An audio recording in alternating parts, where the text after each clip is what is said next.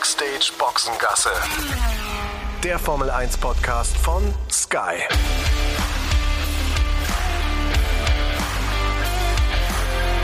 Mit Sascha Roos, Peter Hardenacke und Sandra Baumgartner.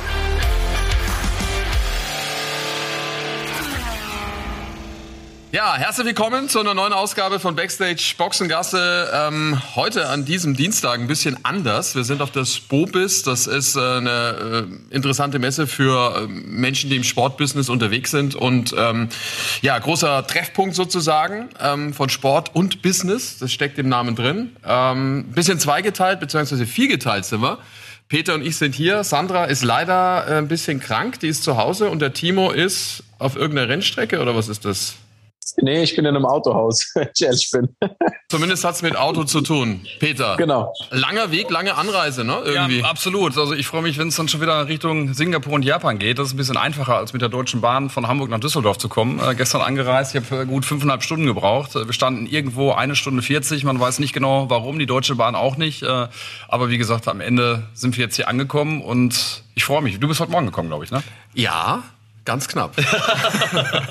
ja, hat alles ein bisschen äh, sich hingezögert und äh, ein bisschen gedauert. Also äh, herzlichen Dank übrigens fürs zahlreiche Erscheinen hier bei uns. Also ausverkauftes Haus. Ausverkauftes Haus. So das ist praktisch unser unser Podcast, den wir live aufnehmen. Ähm, ich weiß nicht, äh, vielleicht wenn ihr kurz mal klatscht, damit das uns auch überhaupt jemand glaubt, dass äh, ja. Meine Güte, was ist hier los? ja. Ja, danke schön. Also danke fürs äh, frühe Dasein. Äh, wir reden ein bisschen über die Formel 1. Es ist ja momentan äh, Pause. Es gibt's gar nicht, ne? Eigentlich, dass die Formel 1 mal Pause macht. Aber eine kleine Mini-Pause. Zwei Wochen. Ich glaube, wir müssen einmal ganz kurz Timo mit abholen. Timo, du hast nicht ganz so viel Zeit. Äh, wie, wie lange, wie lange haben wir mit dir?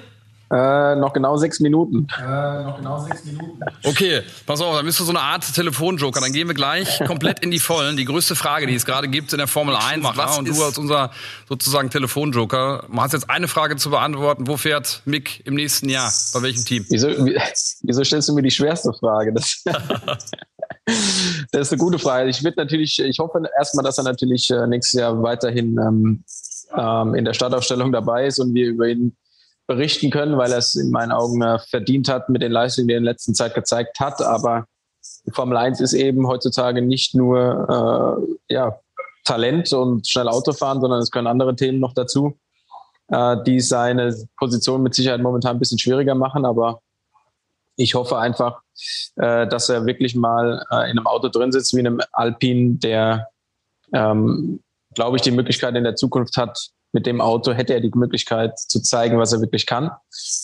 Und ähm, deswegen drücke ich ihm da die Daumen. Also mein Wunschszenario wäre, wenn er bei Alpine landet. Wie ist das? Erklär das mal kurz. Äh, wenn man Fahrer ist, sozusagen, hat man ja gern das äh, Lenkrad in der Hand und steuert gerne. In dem Fall ist es bei ihm ja nicht der Fall. Wie läuft es ab hinter den Kulissen? Welche, äh, welche Mechanismen äh, greifen da gerade in dieser Situation, in der er sich befindet, keinen Sitz fürs kommende Jahr zu haben? Naja gut, die äh, Mechanismen sind einmal so, dass er auf der, auf der Rennstrecke seine Leistung bringen muss, äh, um sich dementsprechend in Szene zu setzen. Und dann kommt es eben aus Management drauf an und auf die Gespräche im Hintergrund, die da laufen.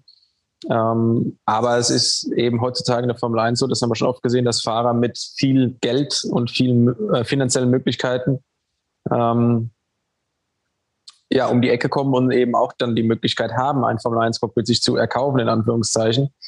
Ähm, das haben wir jetzt, wie gesagt, in der Vergangenheit oft gesehen. Äh, das ist hauptsächlich bei den kleineren Teams, Mittelfeldteams, ein bisschen kleinen Teams eben äh, ein großes Thema, weil man eben die finanzielle Möglichkeit braucht oder finanzielles Background braucht. Und bei den Top-Teams kommt es natürlich darauf an, die, die wollen die, die besten Fahrer unter Vertrag haben und da ist natürlich vorne erstmal alles zu. Also wie gesagt, Alpine wäre noch eine Möglichkeit da ist es nicht unbedingt, äh, äh, ist man nicht unbedingt auf einen Fahrer angewiesen, der viel Geld mitbringt, sondern da kommt es davon, dass man schnell Auto fahren kann. Deswegen ist meine Hoffnung, dass man da, äh, dass er da eine Chance hat. Aber das sind eben die Gespräche, die im Hintergrund laufen müssen jetzt. Ähm, und dann müssen wir die, die Daumen drücken, dass es eben äh, für ihn sich ausgeht und dass es klappt. Aber sag mal, Timo, wie, wie stark involviert ist da der Fahrer? Wenn du immer sagst, die Gespräche, die laufen im Hintergrund, funktioniert das dann eigentlich hauptsächlich übers, übers Management oder sitzt da der Fahrer, ich sage jetzt mal, in 80 Prozent der Fälle der Meetings oder mehr oder weniger auch mit dabei? Nein, also der Fahrer ist normalerweise nicht so in, involviert. Also es gibt verschiedene. Also man, äh, wir wissen, Sebastian Vettel hat vieles äh, selbst gemacht, ohne Management nur mit seinem Anwalt. Äh, und es gibt Fahrer, die sich komplett auf ihren Anwalt oder auf ihren, ihren Manager verlassen und gar nichts mit diesen Themen zu tun haben wollen. Also das äh, gibt es mit Sicherheit auch Unterschiede. Ich glaube aber, dass auch äh, der Mick vielleicht zum Teil ein bisschen eingebunden ist, aber der Rest äh, im Hintergrund dann Sabine Kehm und das Management macht. Timo, wir wissen ja, wenn, äh, wenn wir mit der Formel 1 unterwegs sind, dann bist du viel, viel unterwegs im Fahrerlager, spielst Tischtennis äh, mit, äh, mit den Fahrern, äh, unter anderem auch Schach, mit, äh, mit Mick ja auch. Wie ist da die Bilanz eigentlich gerade zwischen euch? Mick meinte, es dreht sich gerade in seine Richtung. ja, ja, natürlich. Nein, also ähm, ich muss sagen, äh, die letzten zwei Male habe ich alt ausgesehen, ja. Und was, äh, was sprecht ihr so, wenn ihr, wenn ihr da spielt? Redet ihr eigentlich auch da über solche, über solche Dinge, was da im Hintergrund Ja, natürlich. Passiert? Du fängst schon mal an, über, die, über gewisse Sachen äh, zu sprechen, aber an einem Rennwochenende äh, weiß ich selbst als Fahrer, willst du dich damit nicht groß auseinandersetzen. Äh, du, da reden wir über belanglose Themen. Also, äh, so, so, sagen wir mal, ich weiß, dass er sein, sich auf seinen Job zu konzentrieren hat. Und ähm, da willst du jetzt nicht noch an einem, eine Stunde vor dem Rennen oder zwei Stunden vor dem Rennen irgendwie über, äh, über vertragliche Situationen reden. Das kann man verstehen. Timo, äh, deine Zeit ist knapp. Danke, dass du mit dabei warst. Zumindest für diesen kurzen Moment. Ja. Gerne, gerne. Und du kannst ja den Rest ja dann anhören. Du weißt ja, ne, jeden Dienstag Backstage Boxengasse, überall wo es Podcasts gibt. Also höchst interessant. Also äh, ab, äh, keine Ahnung, fünf, sechs Stunden wirst du es dann runterladen können. Der, der Flug nach Singapur ist ja lange. Genau so ist es. Sehr gut. Also danke, schönen Tag, ne, Timo. Gerne. Ciao, ciao. Ja, äh, klar ist es für ihn nicht einfach, ne, für Mick. Also am Ende des Tages ähm, muss er warten, was da kommt. Ich meine, wir haben es ja gesehen, Sabine Kehm, seine Managerin, die ja auch mit mit Ralf Schumacher, äh, mit mit äh, Michael Schumacher viel äh, ja Zeit verbracht hat und da auch für seine Belange zuständig war, äh, läuft ja praktisch von jedem Motorhome zum nächsten, ne, momentan. Die Frage ist tatsächlich, welche Option er hat. Ne? Ich, mein, mein Glaube ist ja noch immer der, dass er beim Haas-Team bleibt, äh, wobei auch der Name Nico Hülkenberg sich da mehr und mehr aufdrängt und die Spur immer heißer wird. Äh, man weiß ja auch irgendwie nicht so richtig, wie das Verhältnis ist zwischen Günter Steiner und Mick Schumacher. Mein Verhältnis oder mein, mein Gefühl ist, dass es sich gerade wieder so ein bisschen in die richtige Richtung eigentlich entwickelt.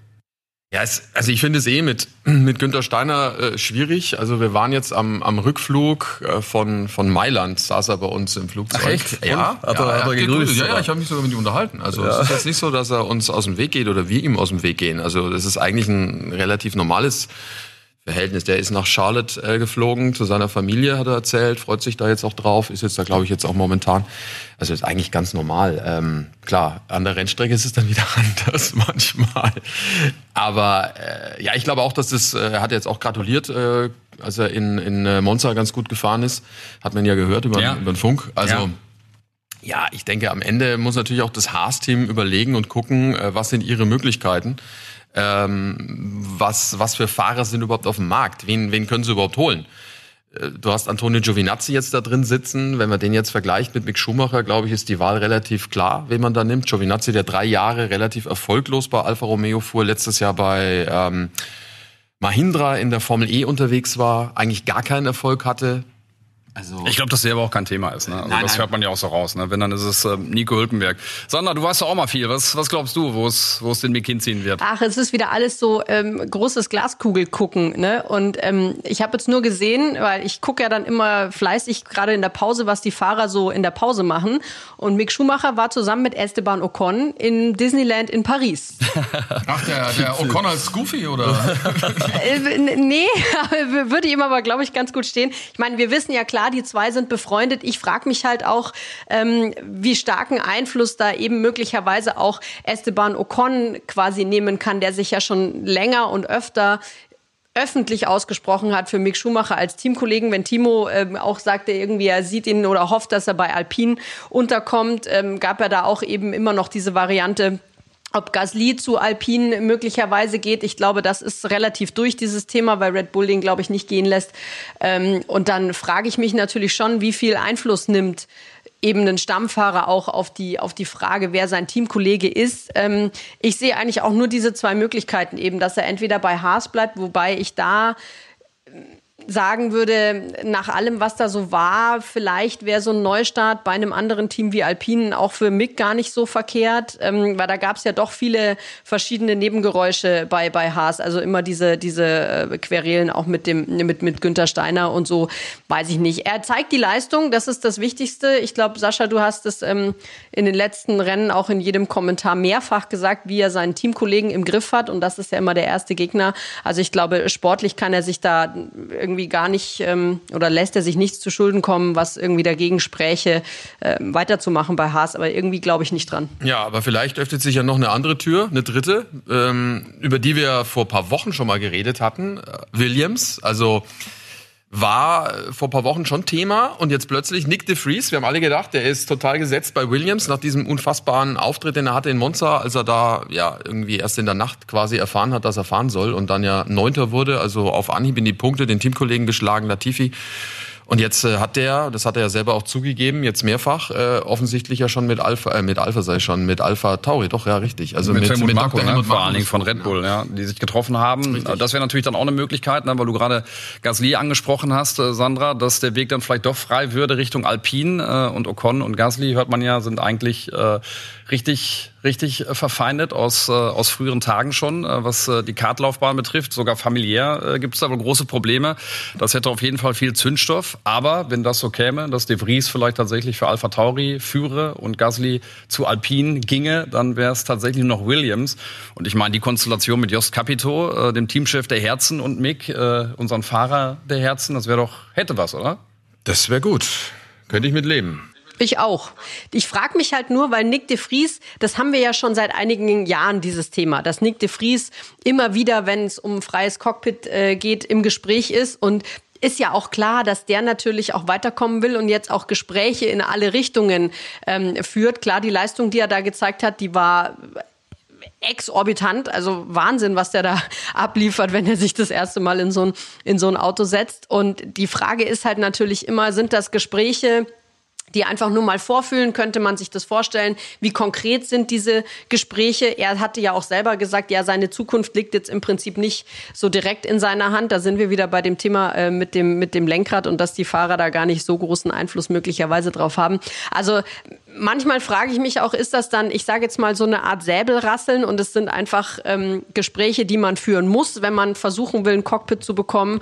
Ähm, wie viel Wahrheitsgehalt oder wie viel nicht Wahrheitsgehalt, aber wie viel, ja, wie, wie weit ist man da möglicherweise schon, schon auf der Zielgeraden? Ich finde es nach wie vor unfassbar spannend. Glaube auch, dass sich das auch nicht bis zum nächsten Rennwochenende alles gelöst haben wird. Also ich glaube, dass die Silly Season uns dieses Jahr noch ein bisschen länger begleitet. Normalerweise ist da ja nach der Sommerpause ähm, so ziemlich der Deckel drauf. Äh, ich glaube, das dauert dieses Jahr noch ein bisschen. Ich habe ja gehofft, dass bis Singapur jetzt äh, mal ein bisschen Fahrt aufgenommen wird, aber ja, ich glaube auch, dass es noch, noch ein bisschen, bisschen dauert. Ich würde übrigens am besten finden, wenn Mick bei Haas bliebe und äh, vielleicht dann auch noch ein bisschen länger auf diese Ferrari-Spur setzt, um dann mittelfristig bei, bei Ferrari zu fahren, das wäre mir am liebsten. Aber das Wichtigste ist, dass er in der, in der Formel 1 Das glaube ich nicht.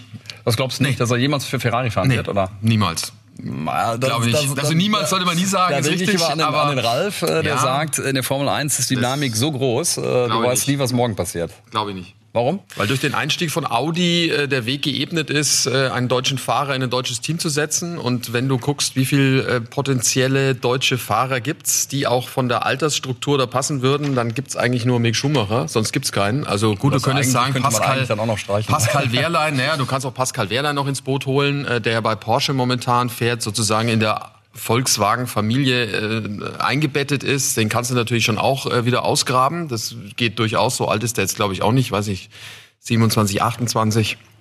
Aber das würde Sinn machen für alle, ja. Also du hast einen deutschen Fahrer, du hast ein deutsches Team. 2026 kommt Audi.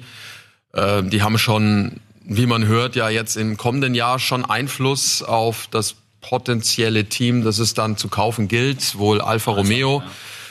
Und deswegen glaube ich, dass das mit Ferrari gecuttet wird und er dann in Richtung äh, Volkswagen-Konzern, sprich Audi, umschwenken wird. Wobei, äh, du weißt auch, dass es immer wieder Gerüchte auch um Mattia Binotto gibt. Äh, Andreas Seidel, unser deutscher Teamchef bei McLaren, äh, hat letztes Jahr schon ein Angebot gehabt vom Ferrari. Das heißt, dass es dieses Jahr wieder ein Angebot gäbe. Also jetzt stell dir mal vor, der Andreas geht zu Ferrari. Das ist aber jetzt viele. Das ist aber jetzt viele. immer, ja, wie gesagt, es ist ja immer, immer, immer, immer, alles möglich. Dann wäre das doch auch eine Konstellation, die drin ist. Übrigens, Porsche, weil du gerade Audi angesprochen hast, ist ja nach wie vor auch im Spiel. Ähm, hab gestern ja. auch nochmal mich ein bisschen umgehört. Wäre auch möglich, dass die mit, mit mit McLaren äh, zusammenarbeiten in Richtung 26. Das wird aber dann noch teurer als Red Bull.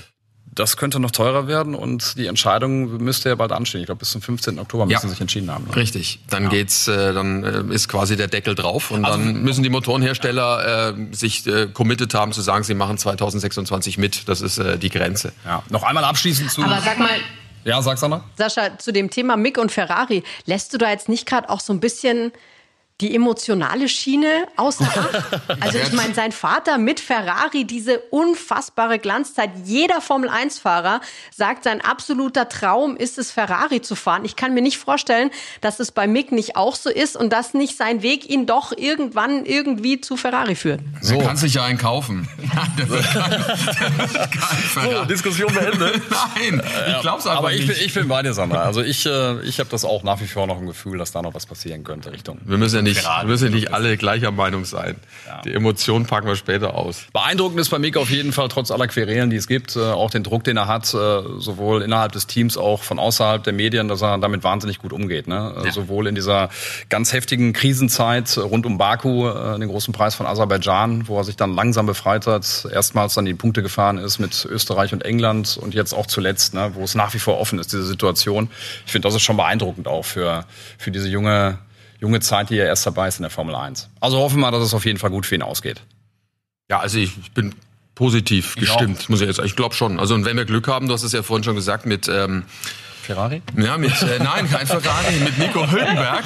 mit Nico Hülkenberg. Äh, also überleg, ja, oder überlegt, wir waren vor, wann war es? Ich weiß nicht, irgendwann in Ungarn. Also äh, haben wir gesagt, um Gottes Willen, wahrscheinlich haben wir gar keinen deutschen Fahrer äh, im kommenden Jahr. Jetzt haben wir vielleicht sogar zwei. Ja mit, mit dem Frührentner Hülkenberg haben wir jetzt auch nicht mehr ja. gerechnet, dass nee, der ums Eck kommt. Ne? Und die Wahrscheinlichkeit ist relativ hoch. Also ernsthaft. Also ich habe jetzt auch, wann war es? Am Freitag. Freitag habe ich nochmal Kontakt, Kontakt gehabt mit Leuten, die ihn ähm, beobachten in Monaco.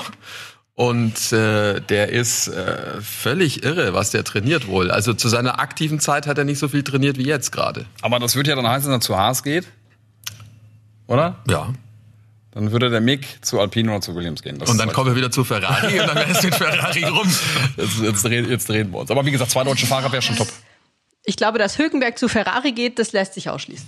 ah, vielleicht. Da gehe ich mit, Sandra. Sehr gut. Da kommen wir doch auf einen Nenner hier. Ja, weil du Binotto gesagt hast. Ne? Binotto, Ferrari, äh, ja auch so ein Thema in dieser Saison. Äh, reingestartet wie wahnsinnig, äh, mit tollen Erfolgen, Siege gefeiert. Jeder hat gedacht so, wow, was geht denn jetzt? Äh, Leclerc oder Sainz oder vielleicht sogar beide. Jetzt ist es uneinholbar. So viele Fehler gemacht, Motoren kaputt gegangen, äh, die Fahrer auch nicht so performt, wie es sein sollte. Und dann hast du einen äh, Teamchef wie Mattia Binotto, Otto, der sich da mit seiner Frisur in den Wind stellt und äh, alles irgendwie abhält vom Team. Muss man als Teamchef so sein, wie er ist? Oder braucht es in so einer Situation einen Teamchef wie früher einen Ron Dennis, der um sich beißt? Am Ende, glaube ich, geht es immer um Erfolg. Also der Erfolg gibt ihm dann recht. Wenn man jetzt sagt, äh, wo kommen Sie her? Das letzte Jahr, die letzten Jahre, wo es wahnsinnig schwierig war, dann haben Sie einen großen Schritt gemacht, ähm, auch auf Kosten der Zuverlässigkeit äh, vielleicht, was den Motor anbetrifft. Und ich glaube, das bringt dann viele Probleme mit sich. Also zum einen brauchst du Erfolg und zum anderen muss man halt einfach authentisch sein. Und ich glaube, so wie Mattia Binotto sich gibt, das ist seine Art und das verkörpert er gut, finde ich, nach außen diese Ruhe zu behalten, sich vor das Team zu stellen, ähm, immer mit äh, mehr oder weniger im gleichen Aggregatzustand dann auch unterwegs zu sein. Das, was ich höre, ist, dass er wohl dann bei den Briefings auch intern äh, wohl aber doch auch den Finger in die Wunden legt und ähm, sehr klar ist, die Strukturen ja auch bestens kennt von Ferrari. Seit 95 äh, arbeitet er für, für die Scuderia in verschiedensten äh, Positionen Also ich glaube, dass, dass ein Teamchef so nicht sein muss, aber ich glaube, das, was der Mattia Binotto ist, äh, das spiegelt er wieder. Es gibt ja auch andere äh, Arten, die zu Erfolg führen. Äh, Günter Steiner wiederum hat eine ganz andere Art. Ist er erfolgreich? Ja, nein. Ist halt die Frage ist halt explosiver. Ähm, gilt für einen Helmut Marko, der jetzt nicht direkt Teamchef ist, natürlich auch. Aber wenn du mich jetzt so fragst, ich finde, dass Mattia Binotto, so wie er es macht, glaubhaft ist und ja zumindest auch äh, einen Erfolg jetzt die letzten Jahre herbeigeführt hat. Sandra, wir waren ja in Monza, wir waren in Monza, haben äh, am Montag, als wir wegflogen aus Mailand, dann auch mal die Presse quer gelesen. Ähm, klar, die haben dort nicht gewonnen, sind aber zumindest Zweiter geworden. Aber so ein bisschen spaltet sich schon so ein klein wenig. Ne? Also klar, die Stimmung in Monza war gut, äh, das muss man zugeben, erstaunlich gut. Also die Fans waren alle äh, gut drauf. Aber es kippt, ein bisschen kippt schon. Ja, ich glaube, dass vor allem die, äh, die Fans sich einfach auch jetzt aus diesem Jahr, vor allem so auch wie es angefangen hat, einfach mehr erhofft haben. Und die sind ja auch mit sehr viel Leidenschaft eben dabei. Und wenn, da kippt dann das halt auch wieder ganz, ganz schnell. Ich frage mich, ähm, ob sich Binotto wirklich Sorgen um seinen Job machen muss. Ich glaube nicht, weil auf der anderen Seite Wen findest du denn jetzt so schnell, der da jetzt das Ruder rumreißen kann? Ist ja auch nicht so einfach. Ferrari hat das ja in den letzten Jahren immer wieder pro, äh, probiert. Überlegt mal, wie viele Teamchefs da gab, seit äh, Stefano Dominicali da weggegangen ist. Da kam einer nach dem anderen, keiner hat es irgendwie richtig in den Griff bekommen. Und dafür finde ich ähm, auch, dass äh, Mattia Binotto das sehr gut macht. Und weil du gerade Sascha Ron Dennis und seine Art angesprochen hast, ich glaube, man muss auch immer sehen, was für ein Team das ist, weil ich glaube, dass die Art von Ron Dennis bei einem Team wie bei Ferrari nicht zielführend ist, nicht zum Erfolg führt. Ich glaube, dass du das irgendwie schon auch anders angehen musst. Weiß jetzt auch noch nicht so genau, ob Mattia Binotto da den richtigen Weg schon gefunden hat. Ich finde aber, er ist da auf einem guten Weg. Er war auch, ich habe ihn ja angesprochen, auch in Monza darauf, ähm, ob er sich Sorgen macht um seinen Job. Da wirkt er eigentlich sehr selbstbewusst und auch so, dass er er sieht dann ja immer das große Ganze. Er sieht nicht die einzelnen, sage ich jetzt mal, Misserfolge, sondern wie sich dieses Team generell weiterentwickelt hat. Und das ist dann vielleicht wieder die Frage, geht es jetzt hier um einen Sprint oder geht es halt einfach um eine längerfristige Geschichte? Und ich glaube, dass die den, den langfristigen Erfolg im, im Blick haben. Ähm, und ich glaube, dass wenn das jetzt dieses Jahr noch nicht so ganz von Erfolg gekrönt ist. Nächstes Jahr wird kritischer für ihn als dieses Jahr. Aber wenn ihr euch erinnert, äh, Montezemolo zu den wirklich großen Zeiten von Ferrari äh, mit Michael Schumacher, äh, der war ja, der schwebt ja über allen. Und du hattest davor auch äh, ja, Teamleader, die sie hatten, die auch über allen geschwebt haben. Ich glaube, Ferrari braucht einen Übergeordneten, der von oben thront in gewisser Weise. Ähm, nichts gegen John Elkan, der da jetzt äh, der Ferrari-Boss äh, ist, aber das finde ich fehlt, finde ich, bei, bei Ferrari. Ist ein anderes Team. Wer wäre das? Äh, keine Ahnung. Muss vielleicht von, von außen irgendjemand kommen, äh, der diese Position einnimmt. Aber, Aber dann wäre es nicht die Binotto-Position aus deiner Sicht, sondern drüber. drüber. Genau, einer drüber, einer drüber, der die Stahlkraft hat, der das alles abwiegelt, der äh, die politischen Spielchen macht und äh, Binotto einfach in seinem Job, was er kann, machen lassen aber diesen Repräsentanten vielleicht, ja, klingt jetzt ein bisschen zu klein für der für jemanden, der Ferrari-Boss ist, aber Nein, ich glaube, Ferrari, bei Ferrari ist das, bei Ferrari ist es anders zu betrachten als bei einem anderen Team. Jetzt, wo du bei McLaren irgendwie Andreas Seidel hast oder was auch immer. Ich glaube, die brauchen übergeordnet eine starke Persönlichkeit und die fehlt. Wenn ihr live bei der Formel 1 mit dabei sein wollt, dann ist das überhaupt kein Problem. Das könnt ihr alles bequem streamen mit dem Live-Sport-Abo von Wow. Und wer sich jetzt fragt, wow, was ist denn das? Wow, das ist das neue Sky Ticket. Sky hat das Ganze umbenannt, vereinfacht und verbessert. Und jetzt findet ihr das gewohnt überragende Motorsportangebot von Sky eben bei Wow. Also, neuer Name, aber innen drin gibt's das gewohnt gute Programm. Zur Formel 1 gibt es da auch das gesamte Motorsportangebot von Sky. Und nicht vergessen, da gehört neben der Formel 2 und der Formel 3 dieses Jahr auch die IndyCar-Serie mit dazu, die ihr live und exklusiv streamen könnt. Ist alles im Abo inbegriffen, wie und wo ihr wollt. Checkt mal die Website wowtv.de slash F1. Der Link steht aber auch hier in den Show Notes. Da kriegt ihr dann alle Infos, wie das geht, was alles drin ist und wie ihr easy und flexibel dabei sein könnt. Ihr könnt auf zwei Geräten gleichzeitig streamen. Alles ohne Receiver. Also wowtv.de slash F1 und schon kann's losgehen.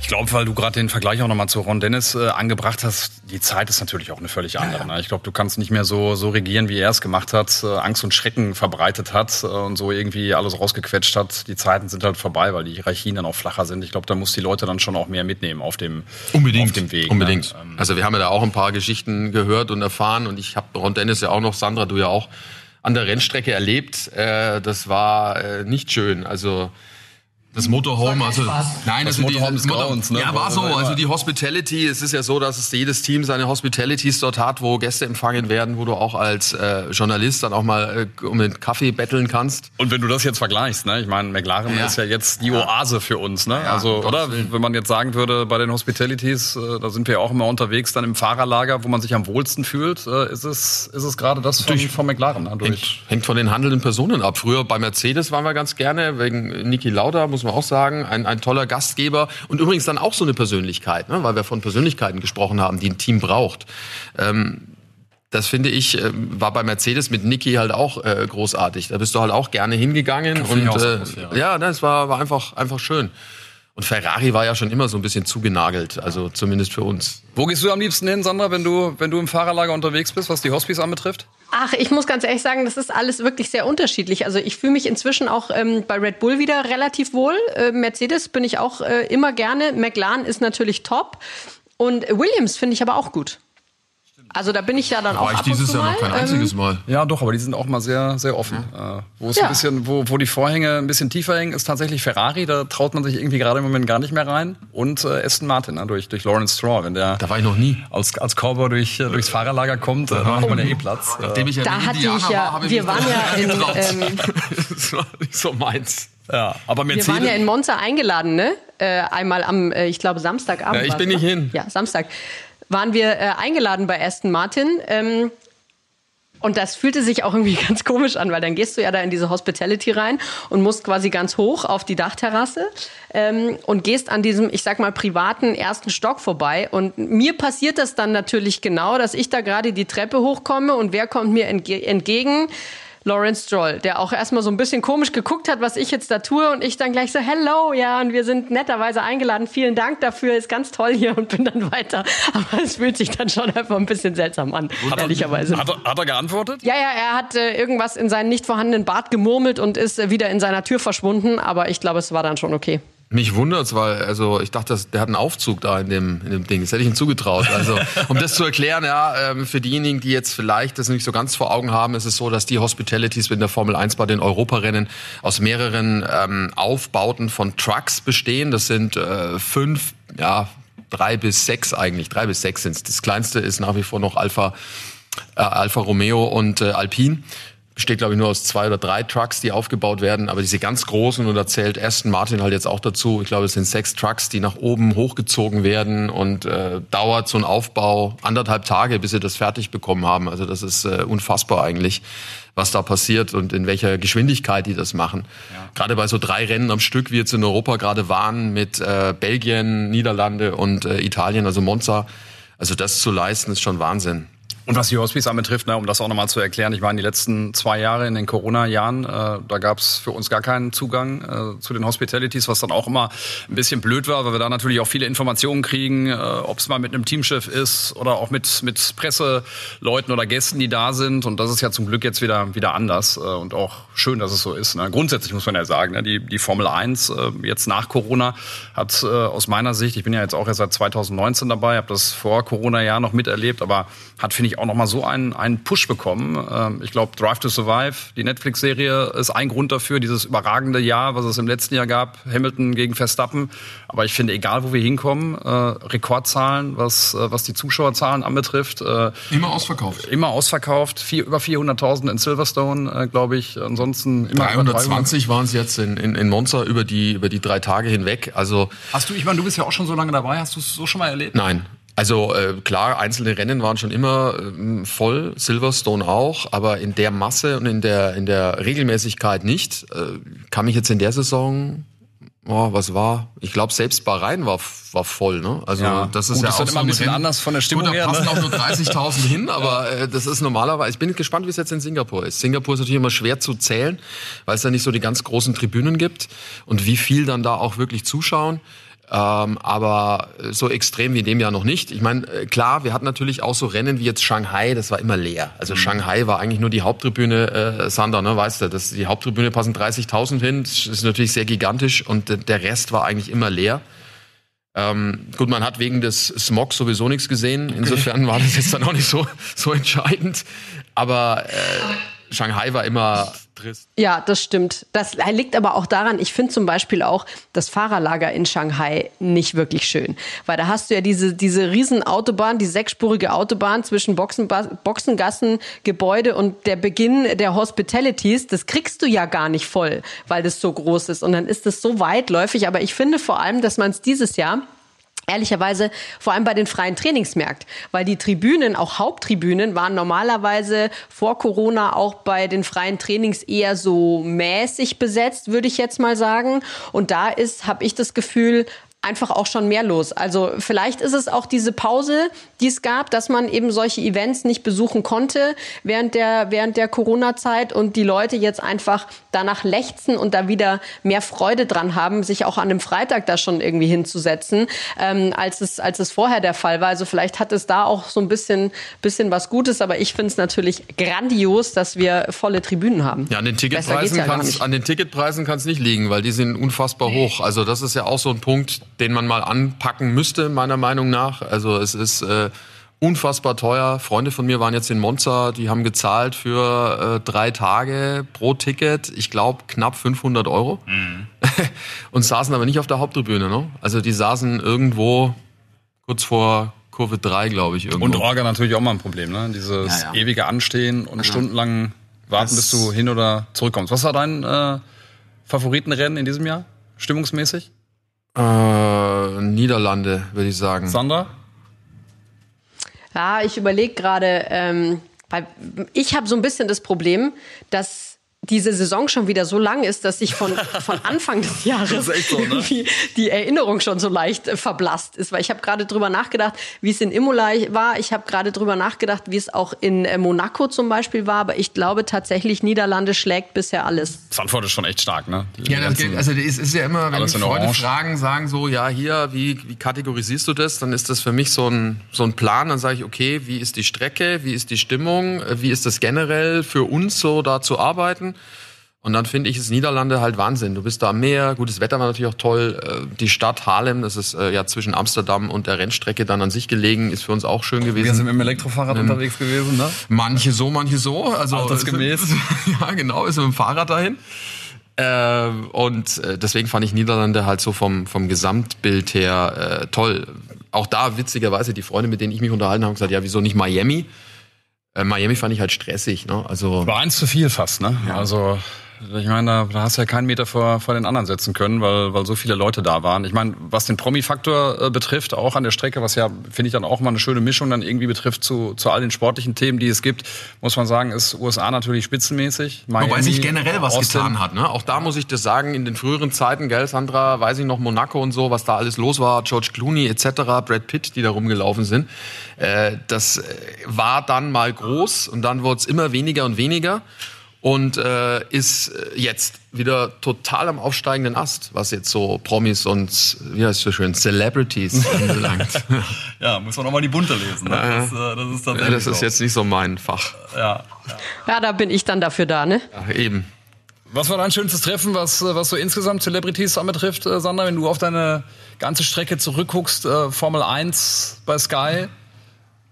Oh, das ist ähm, wirklich schwierig. Also was ich sagen muss, was ich extrem lustig finde, dass man inzwischen zu so manchen, das sind jetzt vielleicht nicht der unbedingt A-Prominente, ähm, aber ein so gutes Verhältnis hat, weil die oft da sind. Ähm, ein Schauspieler äh, aus äh, Game of Thrones zum Beispiel, der ist regelmäßig da und der stellt sich dann auch einfach mal neben dich für so einen kleinen Schwatz. Also der kleine Schwatz dauert dann auch gern mal schon mal so 20 Minuten.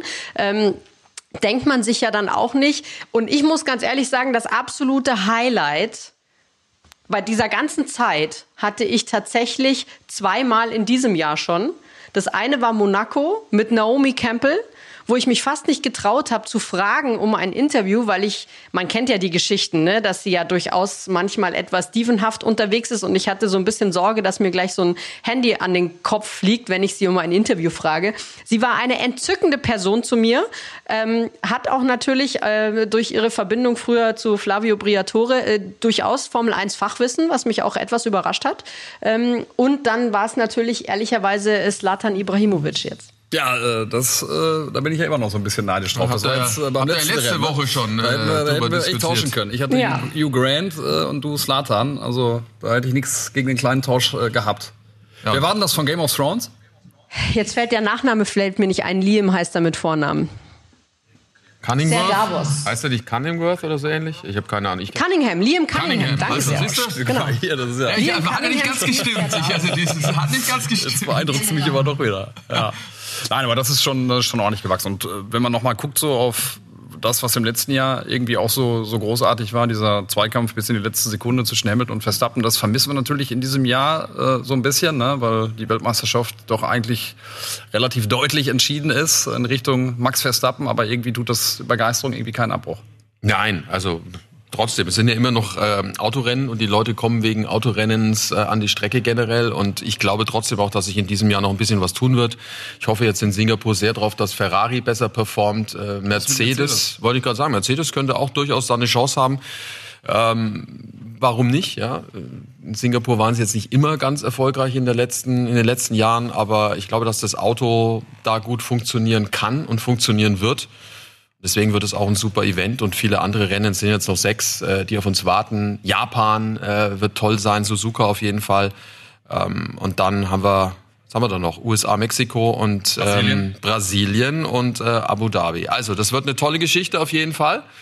Und äh, da würde ich sagen, vielen Dank fürs mit dabei sein. Ähm, Backstage Boxengasse etwas anders als normalerweise äh, live von der Spobis in äh, Düsseldorf. Und danke, dass ihr mit dabei wart. Danke an alle Zuhörer hier bei uns. Und äh, Sandra, gute Besserung weiterhin. Vielen Dank. Ich hoffe, wir sehen uns irgendwo im Supermarkt in, in, in München dann in den nächsten Tagen. Ähm, ja, vielen herzlichen Dank. Ja, wenn ich wieder ganz genesen bin, dann ja. Nächste Ausgabe von Backstage Boxengasse dann äh, so wie immer jeden Dienstag überall dort, wo es Podcasts gibt. Dankeschön, gute Woche. Ja, von meiner Seite auch danke und eine schöne Woche.